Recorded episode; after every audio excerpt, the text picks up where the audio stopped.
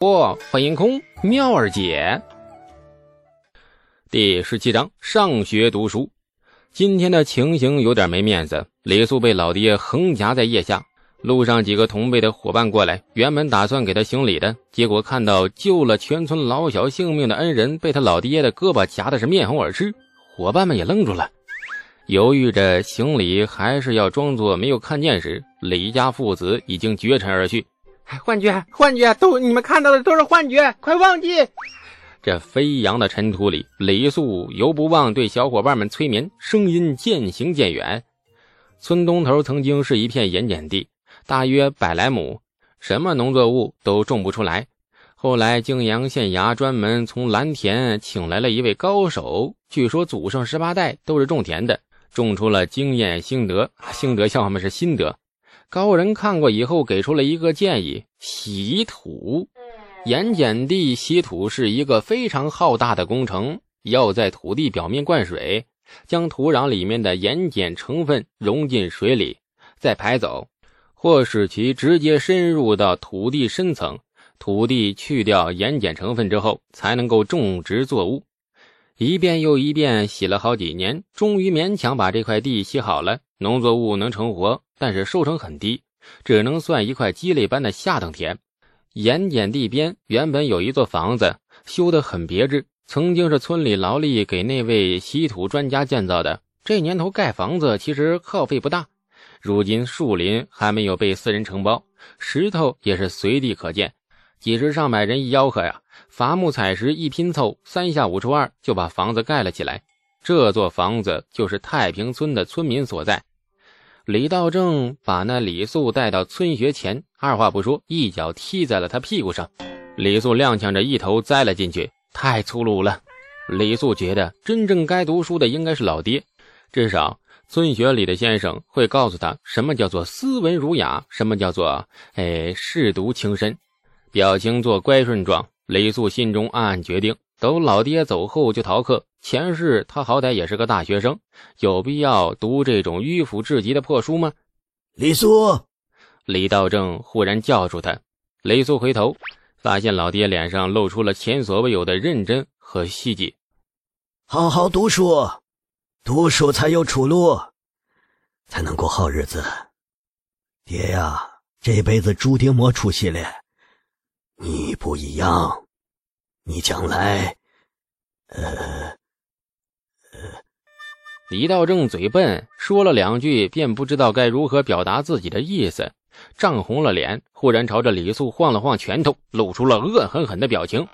啊，反正好好读书，不读抽死你！威胁过后，李道正扭头便走。李素眼尖发现，转身的一瞬间，父亲竟然红了眼眶。雷素静静地站在村学门口，看着李道正背对着他，仰天长长叹出一口气。不知是为了未来有希望的日子而鼓劲儿，还是默然叹息自己一生的庸碌和贫苦。呼出这口气后，李道正略见佝偻的腰渐渐的挺直了，像寒风里的劲松，像一根撑起蓝天的天柱。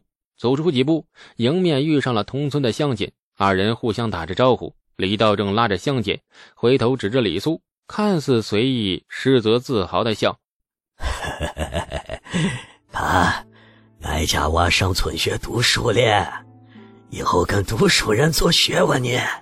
得到了乡亲的羡慕和赞美之后，李道正笑得从未有过的畅快。没来由的，李素忽然觉得自己眼眶发酸，使劲揉一揉，还是发酸。村学并没有李素想象中那么热闹喧嚣，这事实上村学很冷清。大出李素意料，大抵也是出乎了东阳公主的意料。这个年代的人是渴望知识学问的。大唐立学还不到二十年，现在正是百废待兴的时期。战争带给人的创伤不仅仅是人口减少，也包括文明和书籍的损坏、知识传承的断代。如今，大唐在李世民和一干治世名臣的努力下，正渐渐露出了锋芒。然而，知识却不能靠王霸之气便能够补全。百姓渴望知识，但李素进了村学，却只见寥寥数人。被庄户们送来村里读书的孩子还不到十个呢。很奇怪的现象，李素也想不通。一间略显破旧的木屋子，里面规则摆放了五十多张桌椅。站在了门前的教书先生是一个中年男人。自我介绍之后，才知道他姓郭，名奴，的就是奴马的奴。这字里的意思就是烈马，走不快的马。关中话叫不灵性。这郭先生三十来岁的年纪，有点肥胖，人到中年呢，头发已经秃了大半，剩下的一点点头发，很努力的梳起往上挽成了一个软塌塌，看起来本来就跟幕府时期的倭寇。日本武士似的，这郭奴是一个很和气的人。这站在门口迎接孩子们，顿时脸上的笑容没断过，时而还抓住两个跑来跑去不肯安分的孩子，跟他们聊天寒暄，问问家里的情况。直到很久以后，发现庄户们送来村学的孩子只有寥寥不到十人，这郭奴的笑容渐渐变得有些勉强了。李素都暗暗为着郭先生着急，招生情况不理想啊。过了一会儿，门口光线一暗，一尊铁塔般的身影结结实实堵住了门。李素抬头一看，他差点笑出声。王庄一脸没相，脸上带着几许淤伤，耷拉着脑袋，不情不愿地走进来。看见李素在座，这王庄没有神采的眼眸终于亮了一下，三两步跑到李素跟前，大手一划了，坐在李素身旁的倒霉孩子倒飞出去。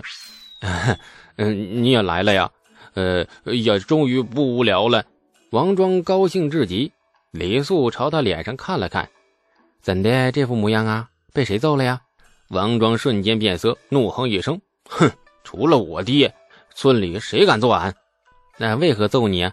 我我爹说了，咱家三个孩子今年年景不错，应该有个好收成。三个孩子里可以选一个去村学读书，家里供得起。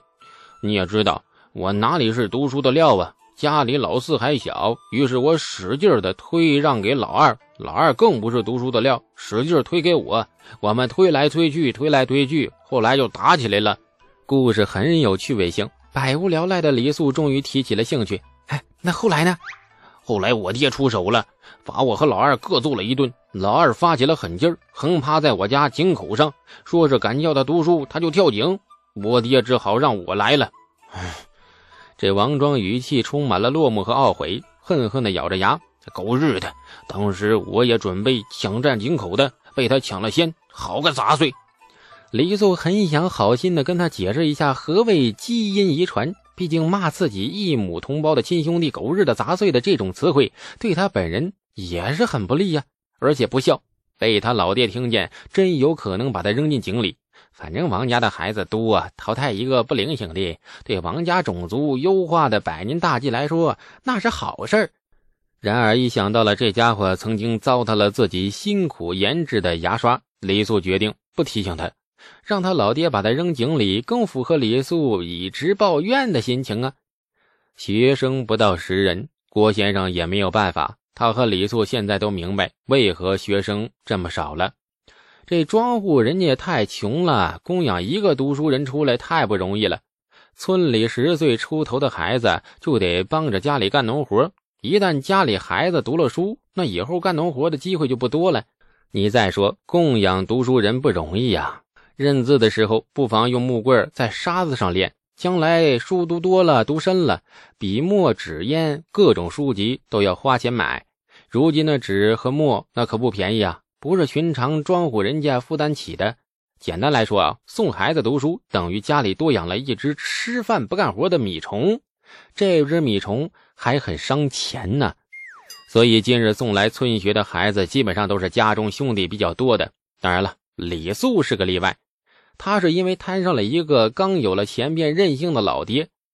郭先生是一个很负责任的人，面相和和气气的，但是教书时却一丝不苟。学生再少，他也得认真的教。第一课是认字儿，这也是李素觉得很有必要学一学的课。是的，李素要认字，因为这个年代写的都是繁体字，而李素只会写简体。想要融进贞观年的生活，渐渐熟悉这个陌生的世界，那认字是必不可少的。教课的内容很枯燥，没有汉语拼音，也没有教育一体的儿歌什么的。郭先生第一课就是南北朝时梁朝散骑侍郎，几世中周兴嗣编撰的《千字文》，就是那篇著名的“天地玄黄，宇宙洪荒，日月盈仄，陈宿列张”。那读起来朗朗上口，但是里面的意思却非常的生僻难解。李素耐着性子跟着读了十来句，然后开始昏昏欲睡。前世不是个好学生，这一世居然也不是好学生，好心寒呢，好心塞。